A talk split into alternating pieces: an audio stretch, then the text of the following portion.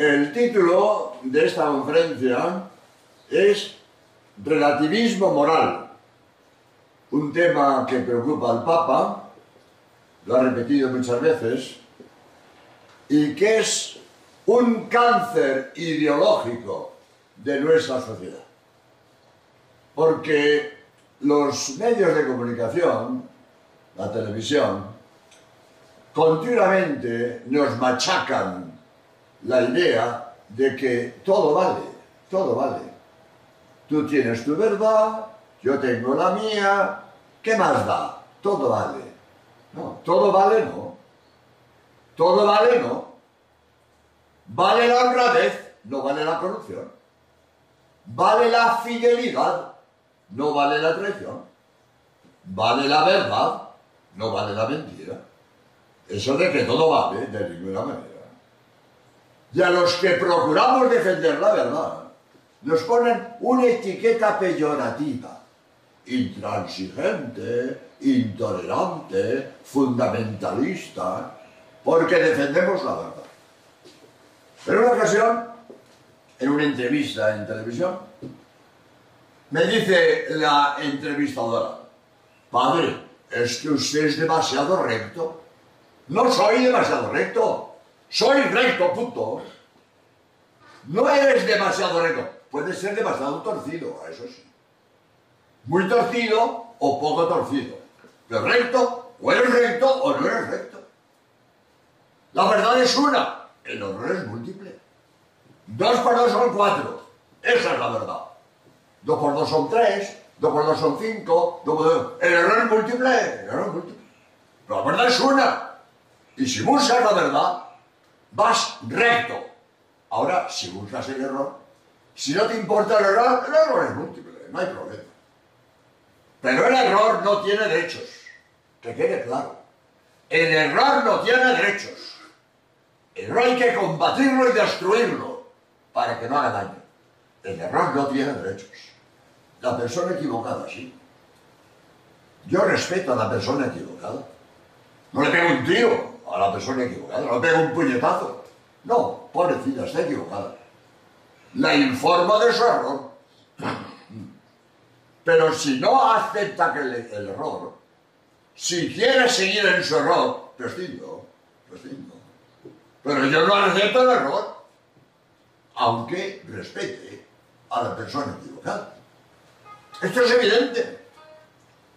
Si una profesora de matemáticas enseña en clase que 2 por 2 son 8, yo no tolero que a, los niños se les enseñe que 2 por 2 son, no lo tolero. Le digo a ella que corrija su error. Y si no quiere corregirlo, la despido del colegio. Yo no puedo aceptar el error. El error no tiene derechos. Eso que quede claro. Pero los medios de comunicación nos machacan continuamente con nadie está en posesión de la verdad, ¿eh? Eh, no hay verdades absolutas. Yo te voy a decir una cosa que lo he dicho muchas veces, porque así lo pienso. Nunca el mal ha tenido una herramienta tan poderosa para corromper como la televisión. En toda la historia de la humanidad, nunca el mal ha tenido un, ar un arma tan poderosa para corromper como la televisión. Nunca. Es verdad que en televisión hay muchas cosas buenas, sí, pero también hay muchas, muchas cosas malas. Hay mucha telebasura, mucha telebasura. Ojalá este fenomenal medio de comunicación se empleara solo para hacer el bien. Ojalá. Pero no es así. No es así. Muchas veces se emplea para corromper. Y esto es lamentable. Esto es tremendo. Y este medio de, de comunicación que invade todos los rincones de la humanidad. Cualquier casucha en el monte ¿eh? tiene su antena de televisión. La, la acción llega a todos los rincones y machaca continuamente con su mensaje, cambiando la mentalidad de la gente. Nos impone sus ideas. porque a fuerza de repetir una cosa, pues la aceptamos. Es técnica marxista. Creo que decía Lenin, miente, miente, que la mentira repetida termina por ser verdad. Técnica marxista. Miente, miente, miente. La mentira repetida termina por ser verdad. Y es que a fuerza de ir una cosa, terminamos por aceptarla. Hay un dicho latino, lo voy a decir latín porque suena bien, después la traduzco. A mí me, me suena bonito el latín. Dice, gutta cavat petram, non semen, sed sepe cadendo. A mí me suena bonito el latín. Gutta cavat petram, non semen, sed sepe cadendo. Traduzco. La, la gota de agua orada la piedra. No una, sino a fuerza de gotear. ¿Mm? Una gota de agua te cae en la mano, ni lo notas, ni lo notas. Pero a fuerza de gotear, orada la piedra. La gota de agua, a fuerza de gotear, orada la piedra. Las ideas, a fuerza de oírlas, me la trago. Así es. Esa es la vida. Pero además, además, nos engañan los medios de comunicación. Nadie está en posición de la verdad, no hay verdades absolutas. Sí hay verdades absolutas.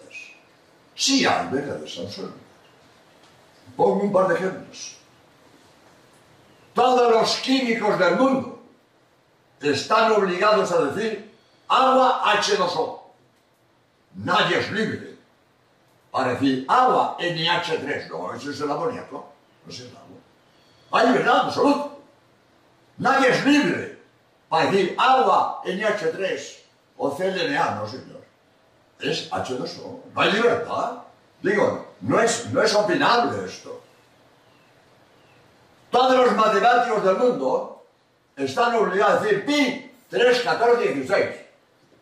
Nadie es libre. Pi 8, 24, 50. No, señor. Pi 3, 14, 15, 92. Pero no, no, no es libre. No, no, no hay libertad opinable. Es verdad absoluta, indiscutible. El sistema decimal, relación de circunferencia, radio, da 3, 14, 15, 92. Hay verdades absolutas. En química, en matemática y en religión. En religión también hay verdades absolutas. Que el infierno es eterno es dogma de fe. Esto no se discute. Lo ha dicho Cristo Dios. ¿Con qué, ¿Con qué derecho uno se atreva a discutir a Cristo lo que él ha dicho? Cristo ha dicho que hay infierno eterno. Hay infierno eterno. Te guste o no te guste, lo aceptes o no lo aceptes, lo entiendas o no lo entiendas. Dogma de fe, palabra de Dios, verdad absoluta, indiscutible. En química, en matemáticas y en religión. Hay verdades absolutas. Ahora, también hay cosas opinables. Pues sí, hay muchas cosas opinables. Yo soy goloso. A mí me gusta el café dulce. Pero a otro le gusta el café amargo. ¿Qué más da? Opinable. Opinable. Total libertad para echar azúcar no echar al café. Opinable, no pasa nada. Hay muchas cosas, en, la iglesia hay cosas opinables. Muchas cosas opinables.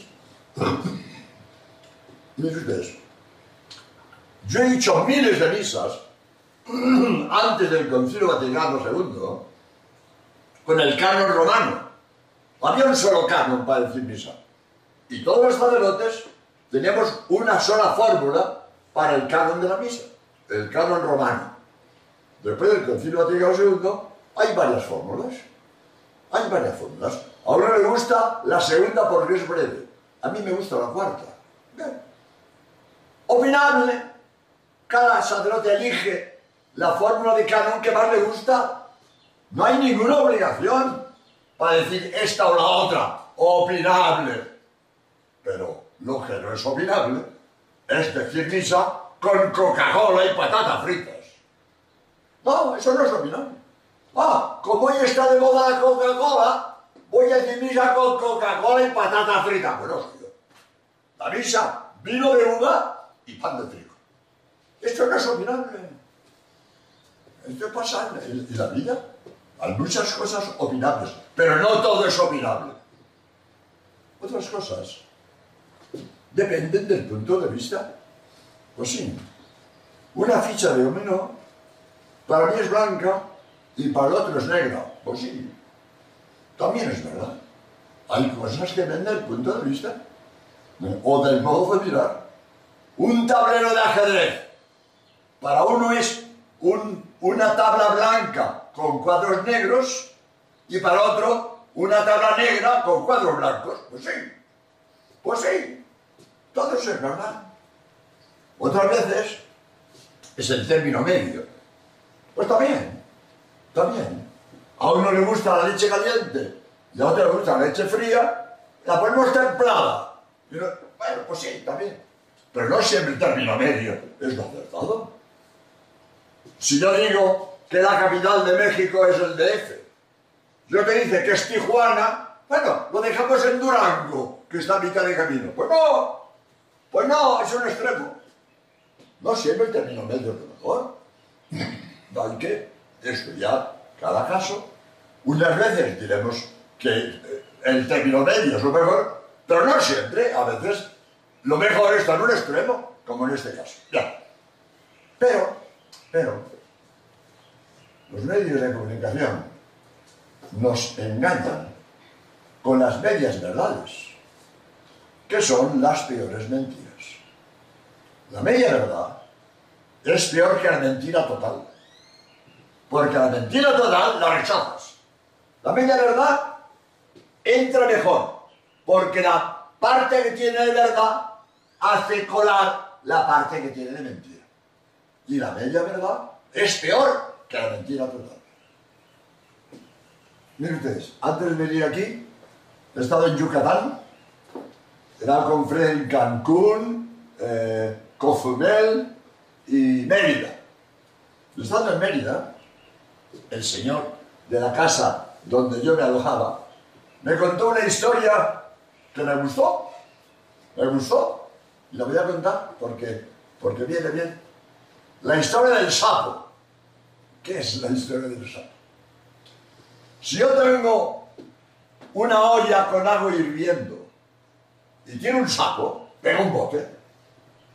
Pero si tengo la olla de agua templada, meto el sapo en agua templada y pongo la olla en el fuego y poco a poco se va calentando, el sapo poco a poco se va acomodando a la nueva temperatura y no se da cuenta y termina chisanado. Esto es sapo. Pues esto pasa. Una mentira total nos asusta, pero poco a poco con medias verdades, nos van camelando. Y poco a poco termino engañado por los que manipulan las noticias y las cosas. Las medias verdades engañan más que las mentiras totales.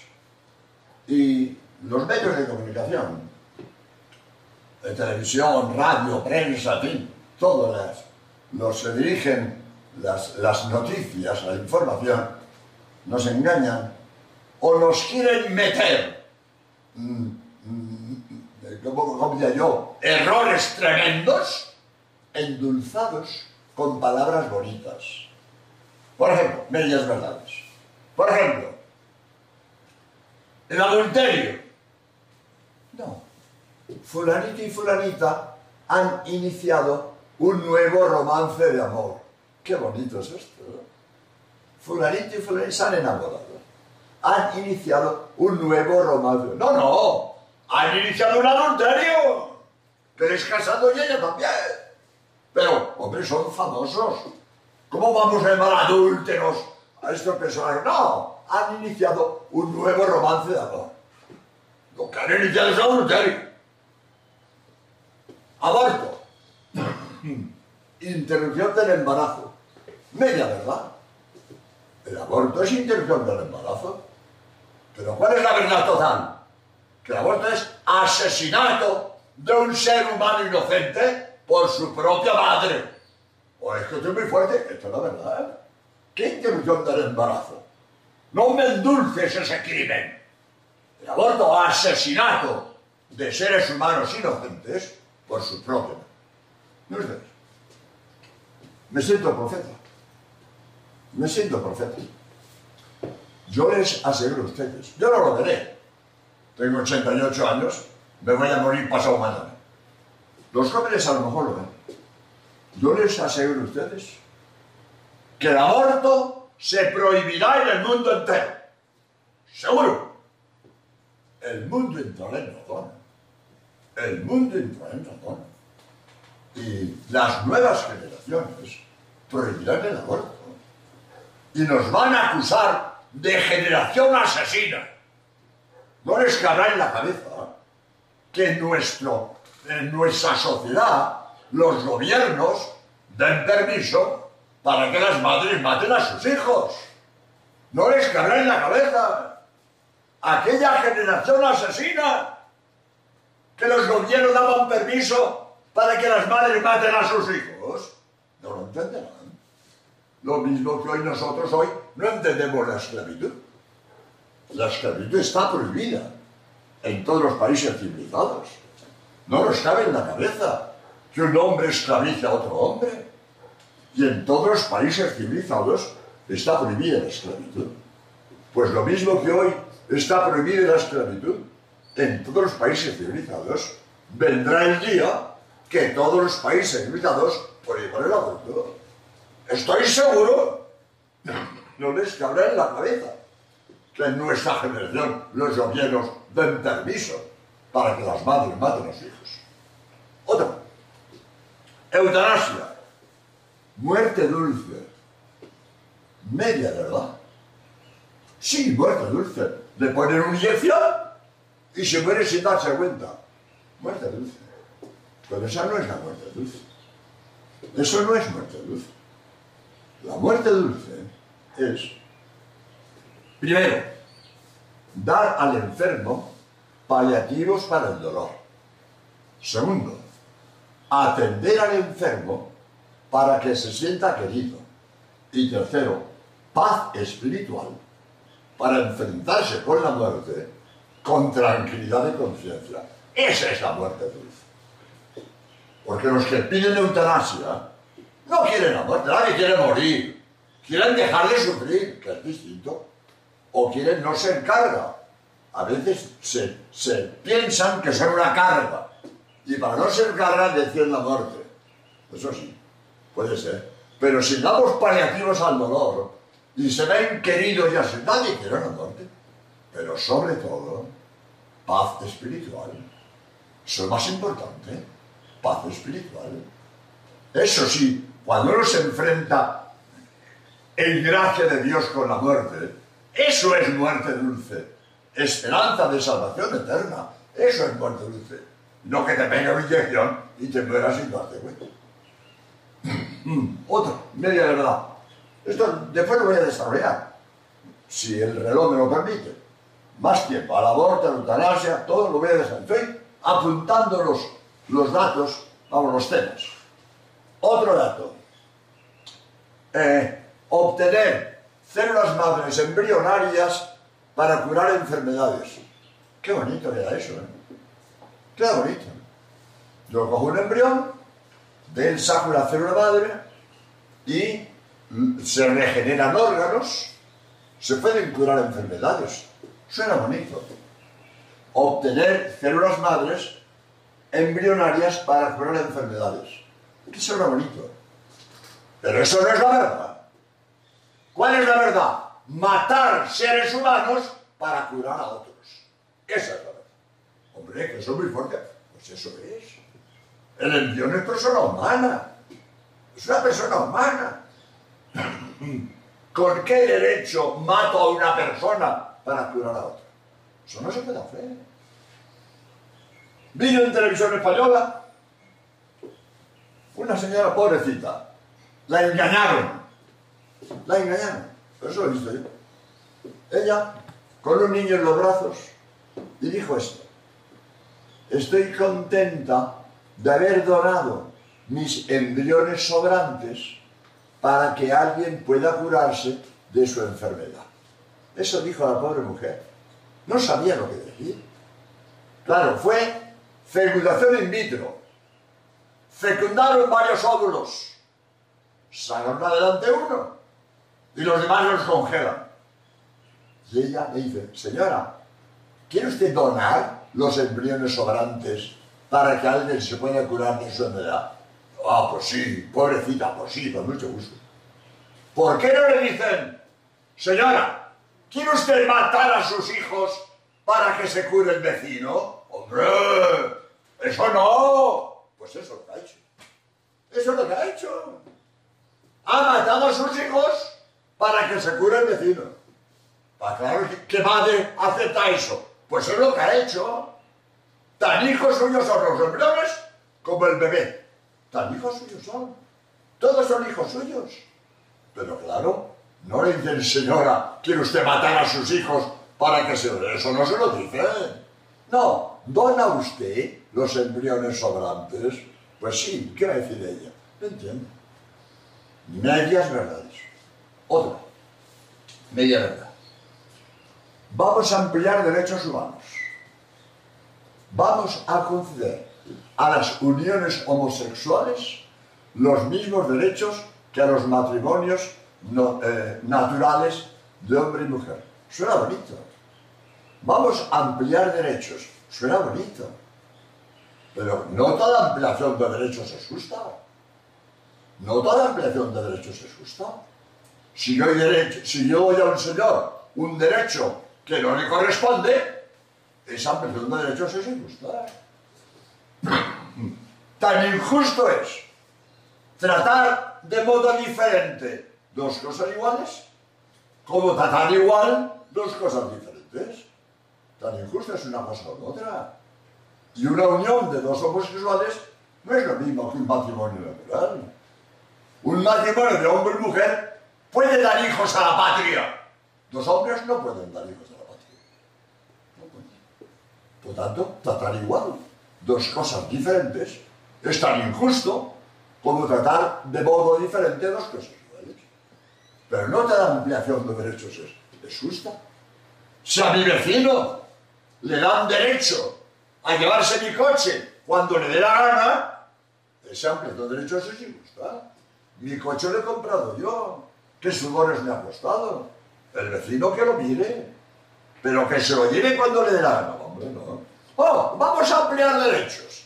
El gobierno da permiso para que el vecino se lleve tu coche cuando le dé la gana. Pues no sé yo. No toda ampliación de derechos es, es justa, aunque suene bonito. Ampliar derechos suena muy bonito, pero puede ser injusto. Puede ser injusto. En España, yo escribí un artículo que le publicaron muchos periódicos, les hizo gracia, muchos artículos, muchos periódicos, se me ocurrió esto, y cayó bien.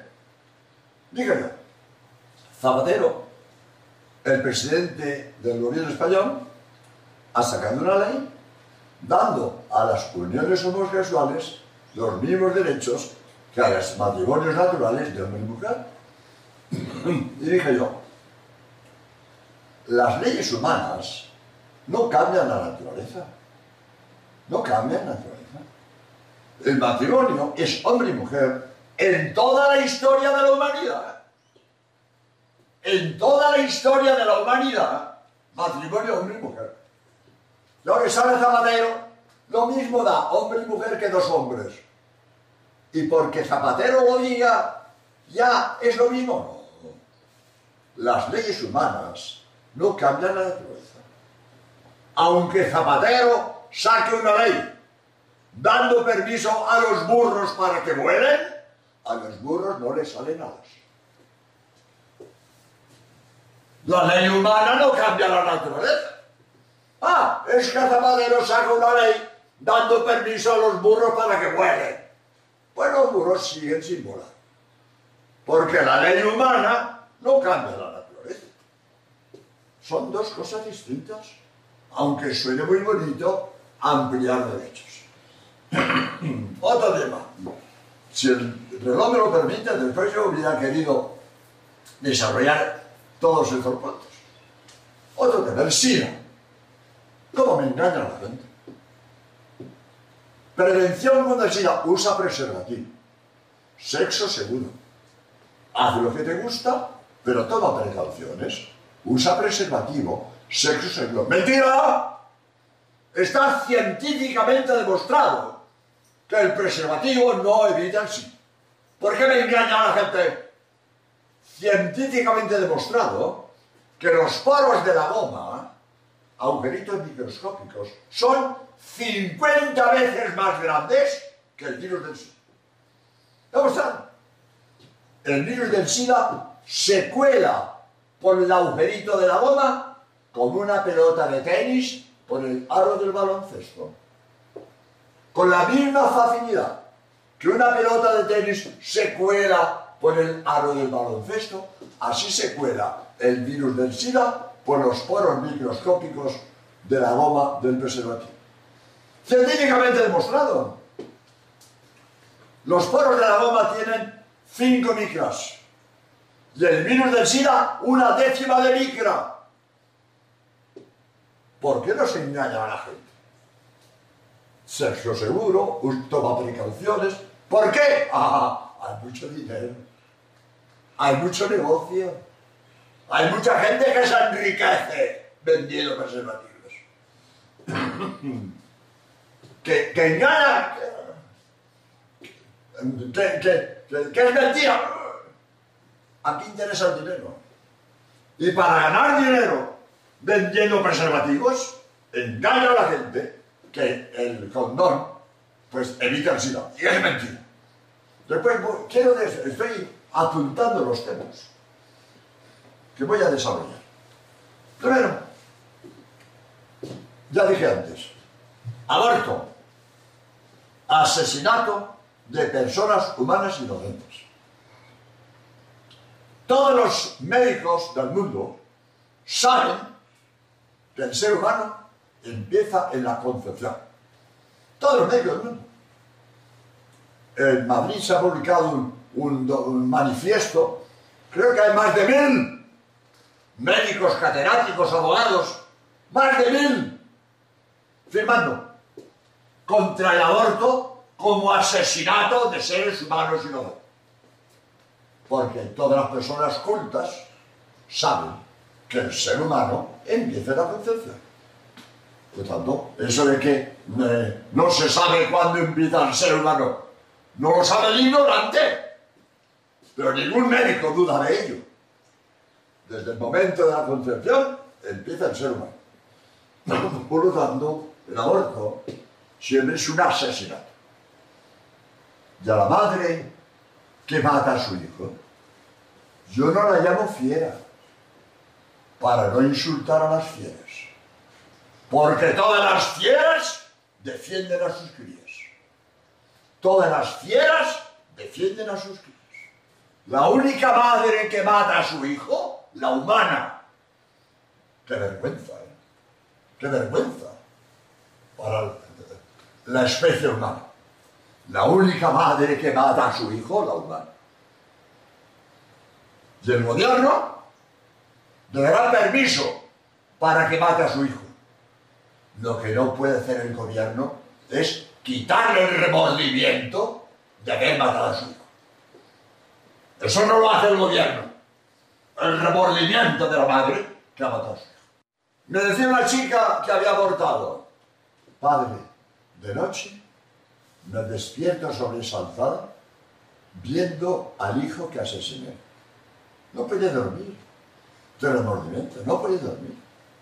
Me decía otra, padre, cuando veo un niño bonito, un niño acariciando a su madre, pienso, así sería el mío si no lo hubiera asesinado. Remordimiento. Es más, es más.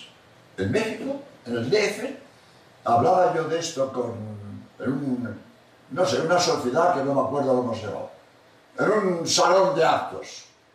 Y al final me dice una señora que era de la Asociación por Vida, no me acuerdo del nombre, pero me dijo, atendía a mujeres que habían abortado o en peligro de abortar. Pero me dijo esto, me dio un porcentaje que no le he preparado y no sé, pero un porcentaje enorme, enorme, de mujeres que se suicidan por haber abortado. Un porcentaje muy grande. No me atrevo a decir números, pero me quedé sorprendido. Mujeres que el remordimiento de haber abortado no les deja vivir y se suicidan.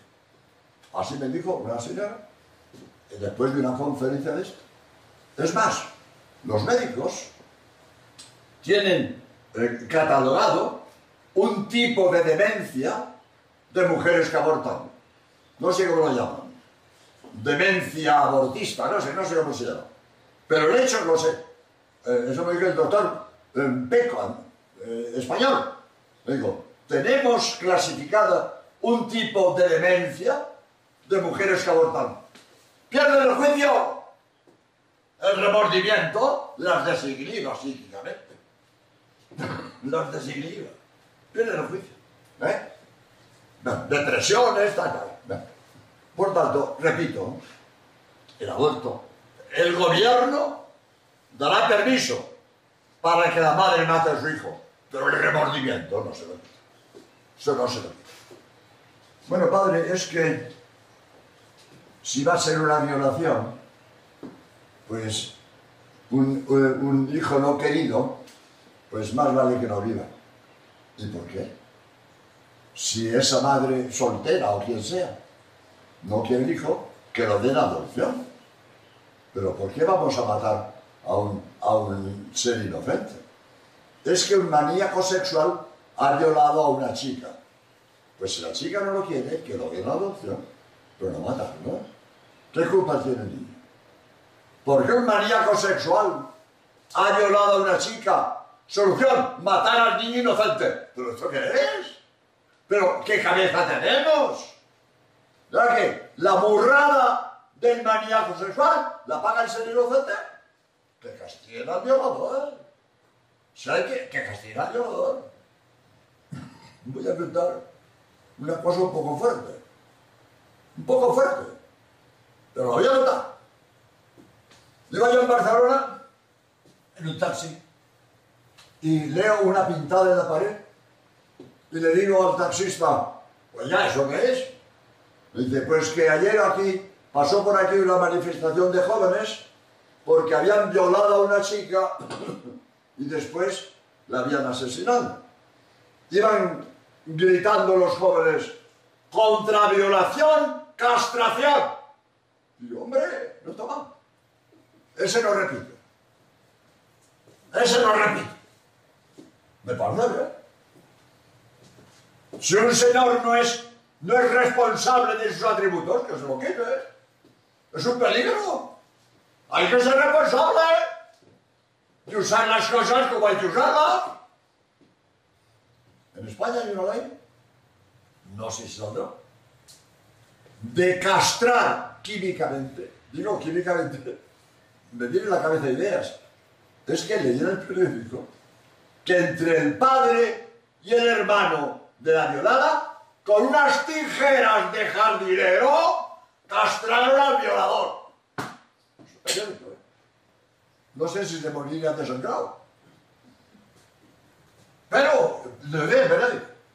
Bueno, a tanto no llega la ley española de que al violador con, con tijeras de jardinero.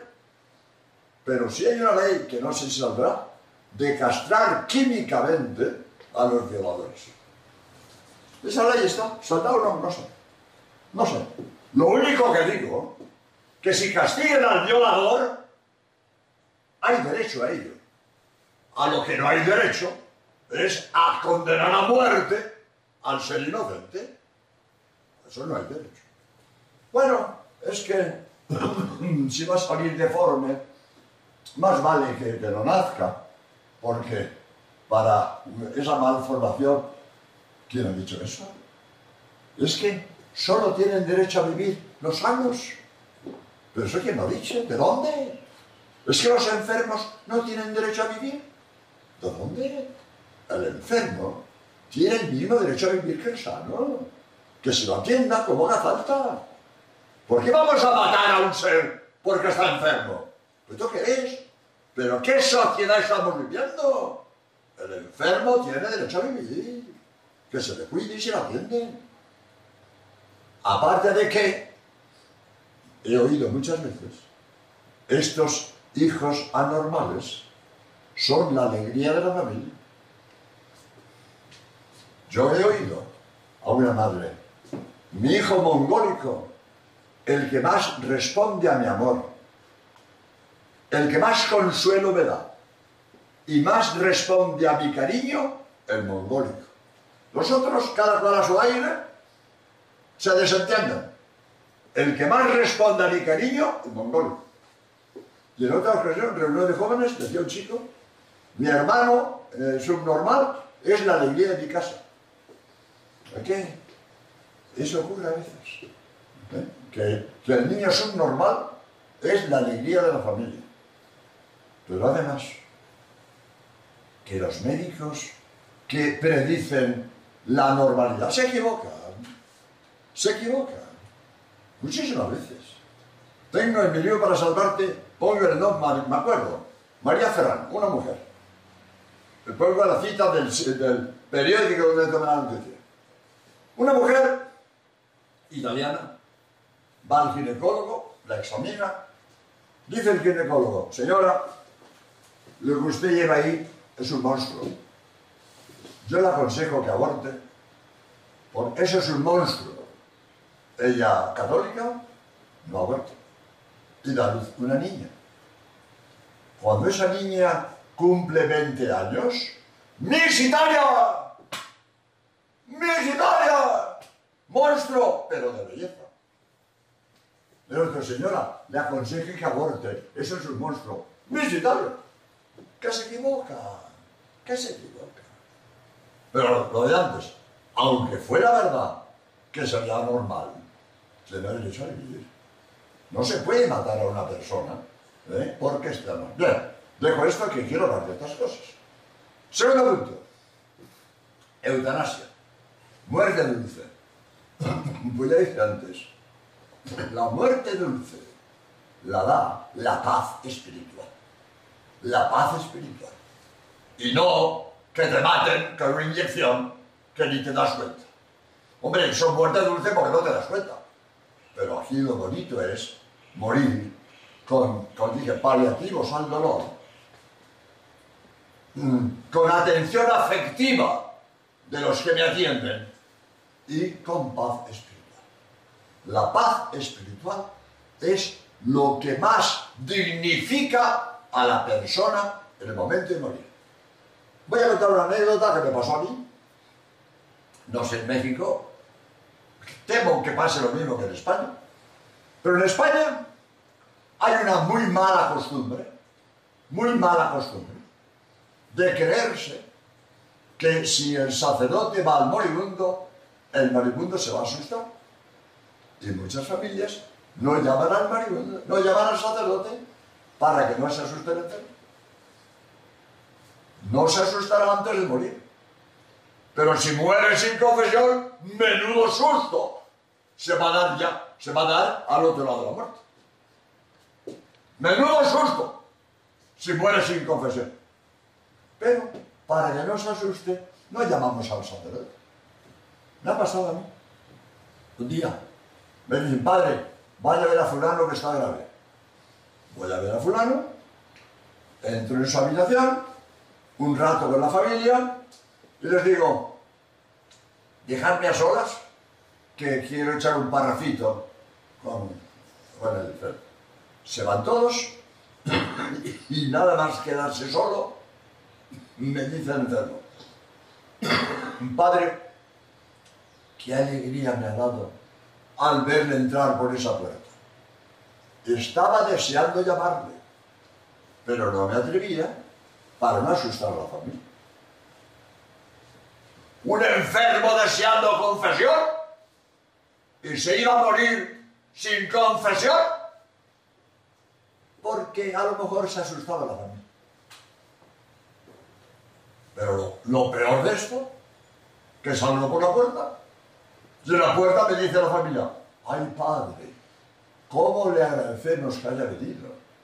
Estábamos deseando llamarle, pero no nos atrevíamos para no asustar al enfermo. ¿Qué les parece? El enfermo y la familia deseando al sacerdote. Y por un medio absurdo, un miedo ridículo, un enfermo iba a morir sin confesión. Digan ustedes, esto es lo que pasa. Y es que en esta sociedad pagana nos hemos acostumbrado a que las personas mueren como perros.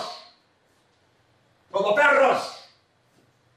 El perro no tiene alma y la persona sí. ¿Cómo dejamos morir una persona sin atención espiritual? Si voy con mi coche y atropello un perro, no me paro para atenderle espiritualmente. El perro no tiene alma. Pero una persona no es un perro, tiene alma. ¿Cuántos muertos hemos visto en las películas? muertos de, películas de indios, películas de guerra, películas policíacas. ¿Cuántos muertos hemos visto en las películas? ¿Recuerdan alguna vez que alguien se preocupe de atender espiritualmente al moribundo? Se llama al médico, a la ambulancia y al sacerdote. ¿Quién llama al sacerdote? ¿Alguien se preocupa de que este enfermo tiene alma? ¿Y se va a enfrentar con la eternidad? Sin gracia a la gloria y sin pecado al infierno. Lo más importante de la vida es atender espiritualmente al moribundo. Espiritualmente. Llamamos al médico. ¿Qué hace el médico? Retrasarle la hora de morir. Retrasarle la hora de morir. No muere hoy, morirá el año que viene o dentro de 20 años. Pero el médico no le priva de la muerte, le retrasa la hora de morir el sacerdote le da gloria eterna. Gloria eterna. Pues no, llamamos al médico y no al sacerdote. etcétera, etcétera, etcétera.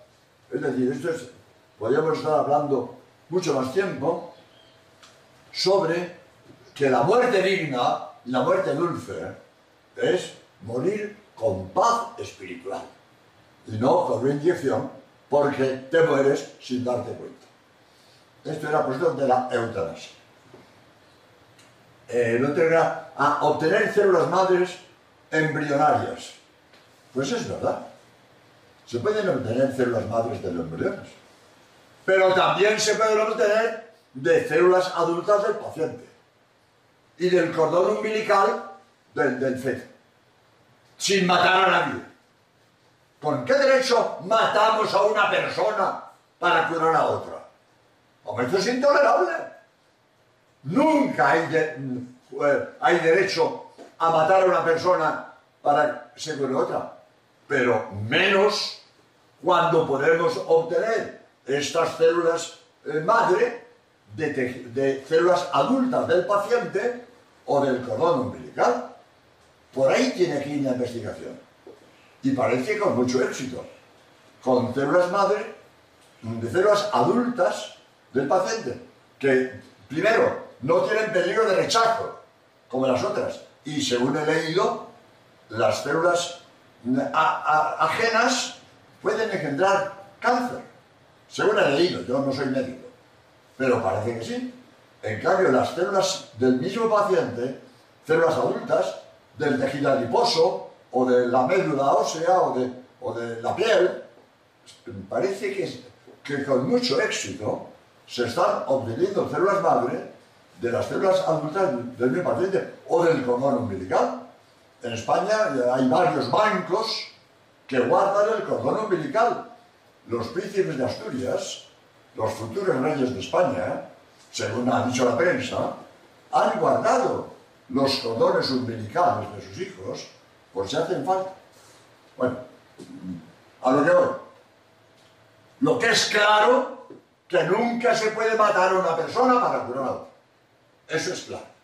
Y sobre todo, si hay modo de obtener estas células madre que regeneran órganos sin necesidad de matar a otras personas. El otro tema, el SIDA. El SIDA.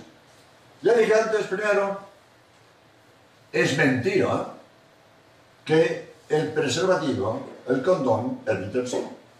Porque los poros de la goma son 50 veces más grandes que el vidrio. Por lo tanto, ah, y está, es claro, yo, pues en mi libro para salvarte pongo médicos que afirman haber asistido a enfermos de SIDA que habían usado preservativo. Eso lo saben los médicos. El preservativo no evita el SIDA, no lo evita. ¿Sí? Sexólogos pongo allí nombres. ¿Y de dónde tomo la cita? Enfermos de SIDA que usaron preservativo. Esto es claro. Esto es claro. La única manera de evitar el preservativo, eh, perdón, la única manera de evitar el SIDA es lo que manda la Iglesia. Juventud pura hasta el matrimonio, matrimonio fiel hasta la muerte. Eso evita el. Juventud pura hasta el matrimonio, matrimonio fiel hasta la muerte. Esto evita el. Y esto no solo porque, bueno, ahora diré a continuación, porque lo manda Dios. Juventud pura hasta el matrimonio. Lo manda Dios. Pero además los médicos dicen que es lo mejor. Los médicos, no solo los curas, los médicos. Y tengo yo el vídeo para salvarte la cita de memoria, no sé el nombre, nombre negro, difícil para mí, pero recuerdo el hecho en un congreso internacional del SIDA, el presidente de Uganda, creo que él es católico, y en Uganda hay muchos católicos, el gobierno de Uganda, haciendo campaña a la juventud, juventud pura hasta el matrimonio, matrimonio fiel hasta la muerte, ha bajado el SIDA un 30% en Uganda. El SIDA ha bajado un 30%, recomendando a la juventud pureza hasta el matrimonio. Y al matrimonio, fidelidad hasta el matrimonio. Así, así se evita el SIDA. Y no vendiendo preservativos. En España, una campaña descomunal a favor del preservativo cada vez más ida. Cada vez más ida. Y, bueno, hasta la aberración, no sé qué nombre darle, aberración, por no decir otra palabra más fuerte, los ayuntamientos regalando preservativos en las fiestas patronales. Estamos locos, estamos locos, regalando preservativos. Cada, cae más ida, cada más ida, cada más Así nos va. ¿Por qué no predicamos a la juventud que se apure hasta el matrimonio? Ah, padre, pero ¿quién, quién hoy día puede exigir a la juventud la pureza. Usted es un antiguo, usted está desfasado, usted, usted no vive en nuestro tiempo. Pero hoy pedirle a la juventud que se apure a estar matrimonio. Sí. Natural. Si lo manda Dios. Si lo manda Dios. Dice la Biblia, los fornicarios no entrarán en el reino de los cielos. Palabra de Dios. Los fornicarios no entrarán en el reino de los diablos, a no ser que se arrepientan. A no ser que se arrepientan. ¡Lo manda Dios! Si Dios manda a la juventud que se apura, dos cosas. Es posible y es bueno. Claro que es posible ser puro. Hay que luchar, claro. Lo que mucho vale, mucho cuesta. Hay que luchar, hay que poner medios, pues sí. Pero no digamos que es que la juventud no puede ser pura. ¿Quién ha dicho que la juventud no puede ser pura? Si Dios lo manda es posible. Y hay juventud pura. Hay juventud pura. Hombre, no, llevan aquí un letrerito, soy virgen. No, no. No se ve. Hay juventud pura. Ahora, lo que se propagandea es libertinaje sexual. Eso es lo que se puede Pero si la juventud no pudiera ser pura, Dios sería cruel. Dios sería cruel mandando una cosa imposible. Cuando Dios manda a la juventud que sea pura hasta el matrimonio, se puede ser puro hasta el matrimonio. Si, si no, Dios sería cruel, exigiendo lo que es imposible. La juventud puede ser pura hasta el matrimonio. Debe ser pura hasta el matrimonio, porque lo manda Dios. Segundo, es bueno. La pureza es buena. La que es mala es la lujuria. Nadie se pone enfermo por ser puro. Muchos enfermos por ser lujuriosos. Pero nadie se pone enfermo por ser puro. Jamás vean ustedes que un médico en la puerta de su consulta ponga doctor fulano, especialista en enfermedades de la pureza. No existe ese médico. Ese médico no existe. No hay médicos para enfermedades de la pureza. Montones de médicos en su consulta, doctor fulano, especialista de enfermedades venéreas, especialista en enfermedades de transmisión sexual, enfermo por lujuria, así. Enfermo por ser castos, ni uno. Ni uno. El ser puro es bueno, el ser lujurioso es malo. No solo es pecado, además es malo. ¿Por qué hay tanto SIDA? Por libertinaje sexual.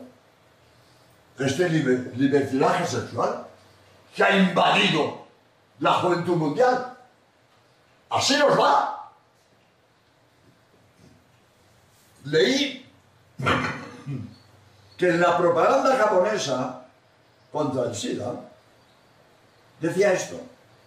Iba dirigido a las chicas, pero se puede aplicar a los chicos. Decía, muchacha, tú sabes que cada vez que te acuestas con tu amigo, te acuestas también con todas las amigas que se han acostado con tu amigo. Y con todos los amigos que se han acostado con las amigas de tu amigo. Si uno de ellos tiene sida, tú te lo llevas. Toma. Si uno de ellos tiene sida, tú te lo llevas. Que lo sepas. Que lo sepas. Lo que te juegas. El sexo no es para jugar. El sexo no es para jugar. El sexo es bueno. Lo ha hecho Dios. El sexo es bueno. Pero usado como Dios quiere. Usado como Dios quiere. Dentro del matrimonio. Que para eso lo ha hecho Dios. Pero este libertinaje sexual, este jugar con el... Esto es una barbaridad, ¿eh? Con el sexo no se juega. El sexo es bueno, pero usado bien. Pero si lo usamos mal, mira, el agua es buena. El agua es buena. Sirve para beber, sirve para regar, sirve para energía eléctrica. Pero una inundación, una catástrofe.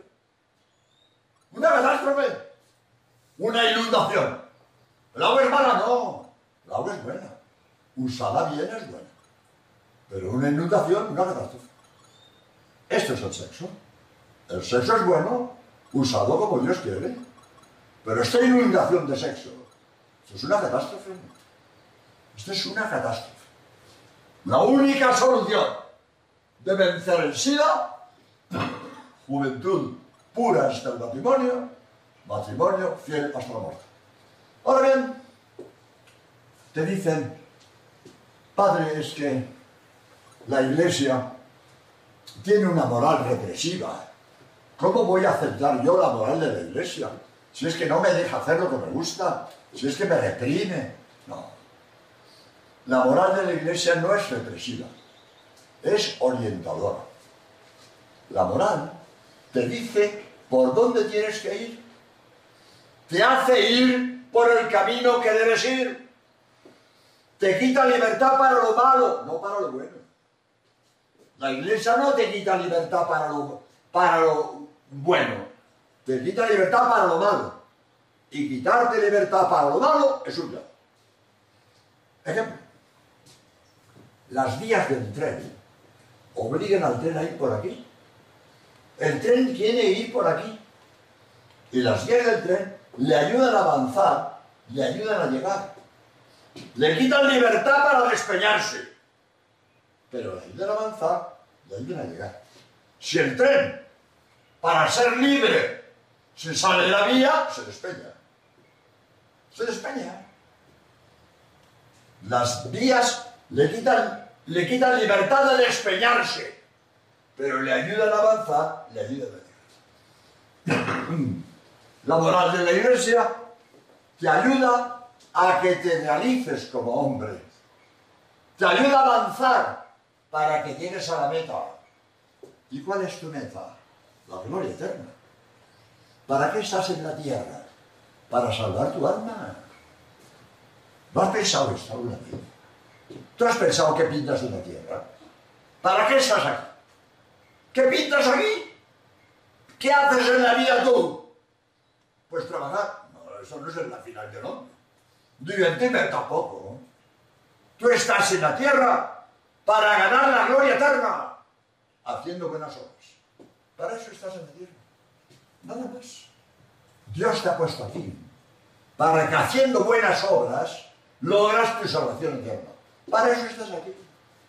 Ni para trabajar ni para divertirte.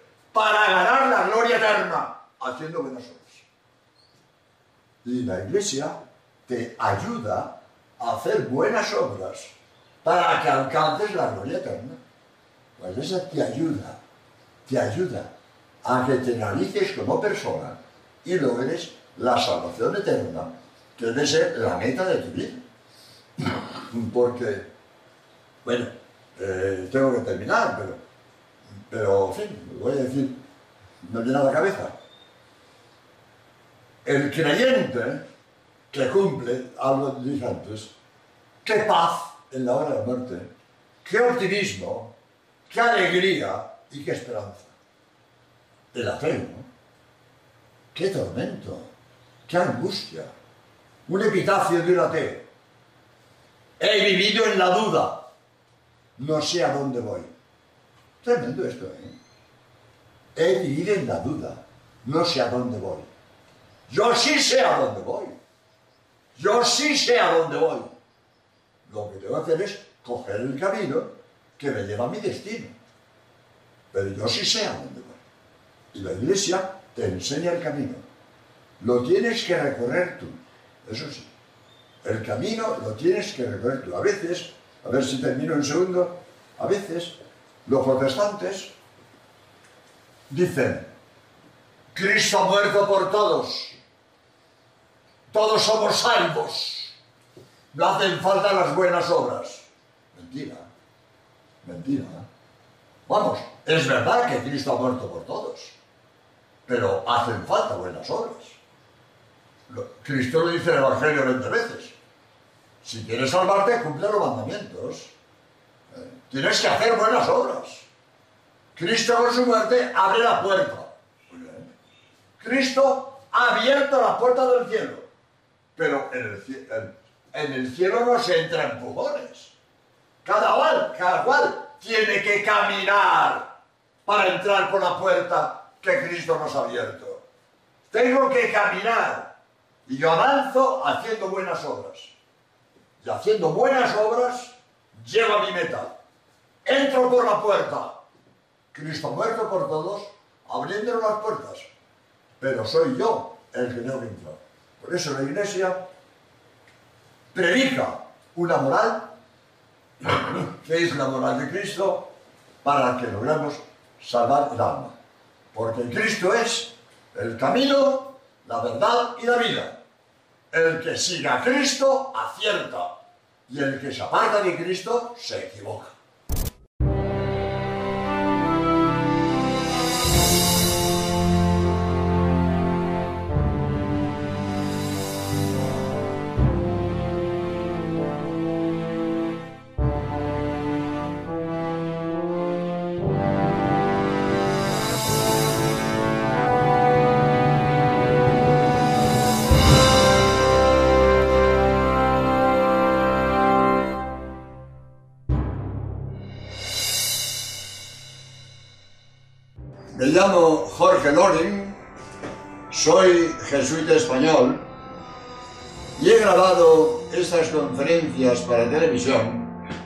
Que título Razonando la fe, porque doy razones para creer. ¿Por qué creo en Dios? ¿Por qué sé que Cristo es Dios? ¿Por qué estoy seguro que la única iglesia fundada por Cristo es la católica? Razones para creer. Hay que fundamentar la fe. Fe con raíces, bien agarrada, como los árboles. Un árbol que tiene buenas raíces, ya pueden soplar los vendavales, el árbol resiste. Pero un árbol que no tenga raíces, al primer soplido lo tumban. Y eso pasa con la fe de mucha gente. No tienen raíces su fe. Tienen una fe por osmosis, por ambiente, se han educado en una familia católica, en una sociedad católica. Bien. Católicos por clima. No basta. Hay que tener razones para creer. Porque la fe puede sufrir muy fuertes vendavales. Muy fuertes vendavales. Si tiene raíces, aguanta. Si no tiene raíces, la tumba. Por eso creo que es muy importante razonar la fe. No, no creo solo por la razón. Creo porque me fío de Dios, que es el que revela las, las verdades de la religión. Creo porque me fío de Dios. Pero si además de esto hay razones para mi fe, eso me da optimismo, me da alegría, me da esperanza, camino más firme por la vida. Pues esto es lo que he querido hacer con esta serie de conferencias. Y al final de cada una, pues saldrá en pantalla la lista de todo mi material apostólico por si alguien puede interesarle. Espero que estas conferencias sean de su agrado y provecho espiritual.